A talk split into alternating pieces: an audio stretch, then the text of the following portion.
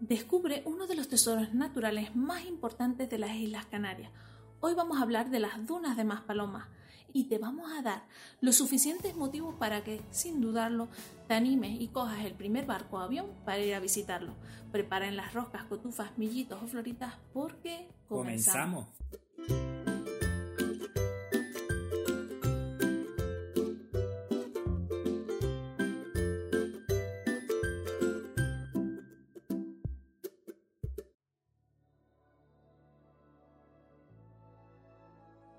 Ha llegado el momento de que conozcas uno de los tesoros naturales más maravillosos que tenemos en las islas.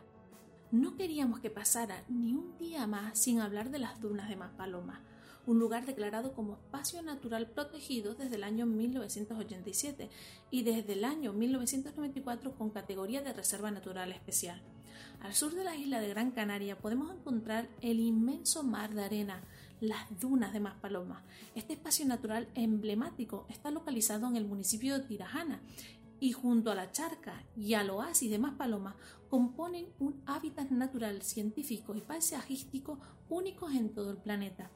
En este geosistema de Maspalomas, las dunas, la charca y el oasis destaca por acoger una amplia variedad de especies vegetales tan significativas como el balancón, la ulaga, la vegetación propia de suelos salinos como la juncia desnuda, el junco, el matamoro, la uva de mar y el tarajal, y algunas que otras palmeras endémicas de las Islas Canarias como la palmera canaria.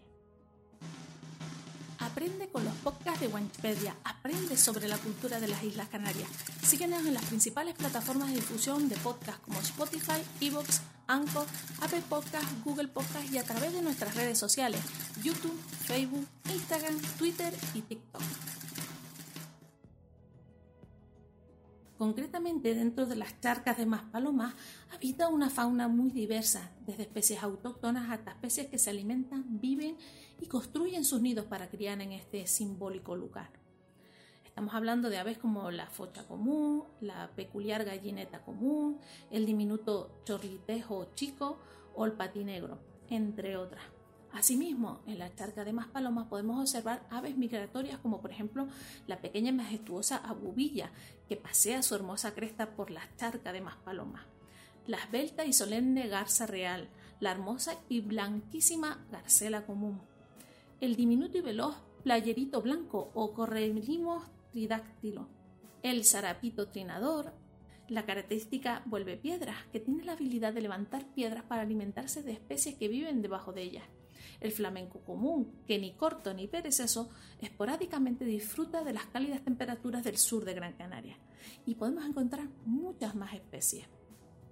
Por ejemplo, hasta hace poco se podía observar el guincho, un ave que pescaba en la zona de las dunas de Maspalomas.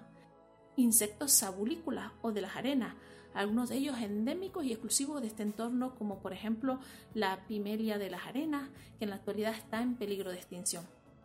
Curiosamente también podemos encontrar algún que otro lagarto gigante canario, concretamente el lagarto gigante de Gran Canaria, correteando por los densos mares de arena en la zona próxima al oasis de Maspalomas, y el perenquente botker, característico por su cabeza triangular y cuerpo estilizado. Únete a nuestra comunidad, conviértete en miembro de Patreon si quieres apoyar al proyecto de Wikipedia. Patreon es una plataforma en la que nuestros seguidores se convierten en patrocinadores con su aporte económico mensual. Un sistema de mecenazgo en el que gracias a tus donativos mensuales proyectos como Wikipedia siguen vivos. A cambio, accedes a contenido exclusivo, eliges de qué hablar en los podcasts semanales, recibes regalitos y charlas con los creadores de Wikipedia todos los meses a través de Zoom. Todo esto es posible gracias a ti, gracias a mecenas que como tú hacen posible que la cultura canaria siga viva. Anímate, ayuda al proyecto canario que tanta falta hace en estos momentos.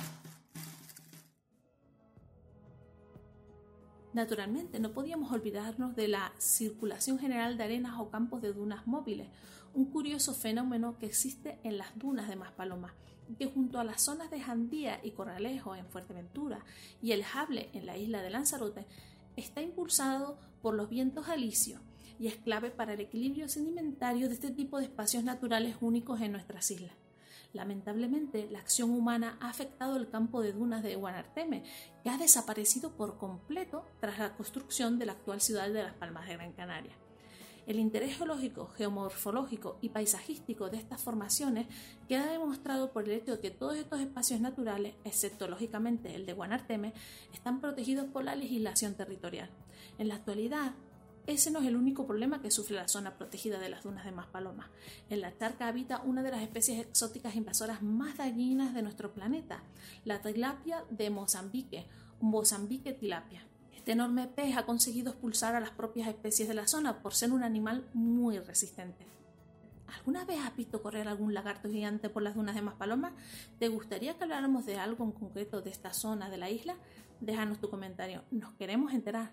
Ya sabes, todos los miércoles un nuevo podcast, todos los miércoles nuevos contenidos en los podcasts de Wanchipedia. Besitos mis niños. Chao.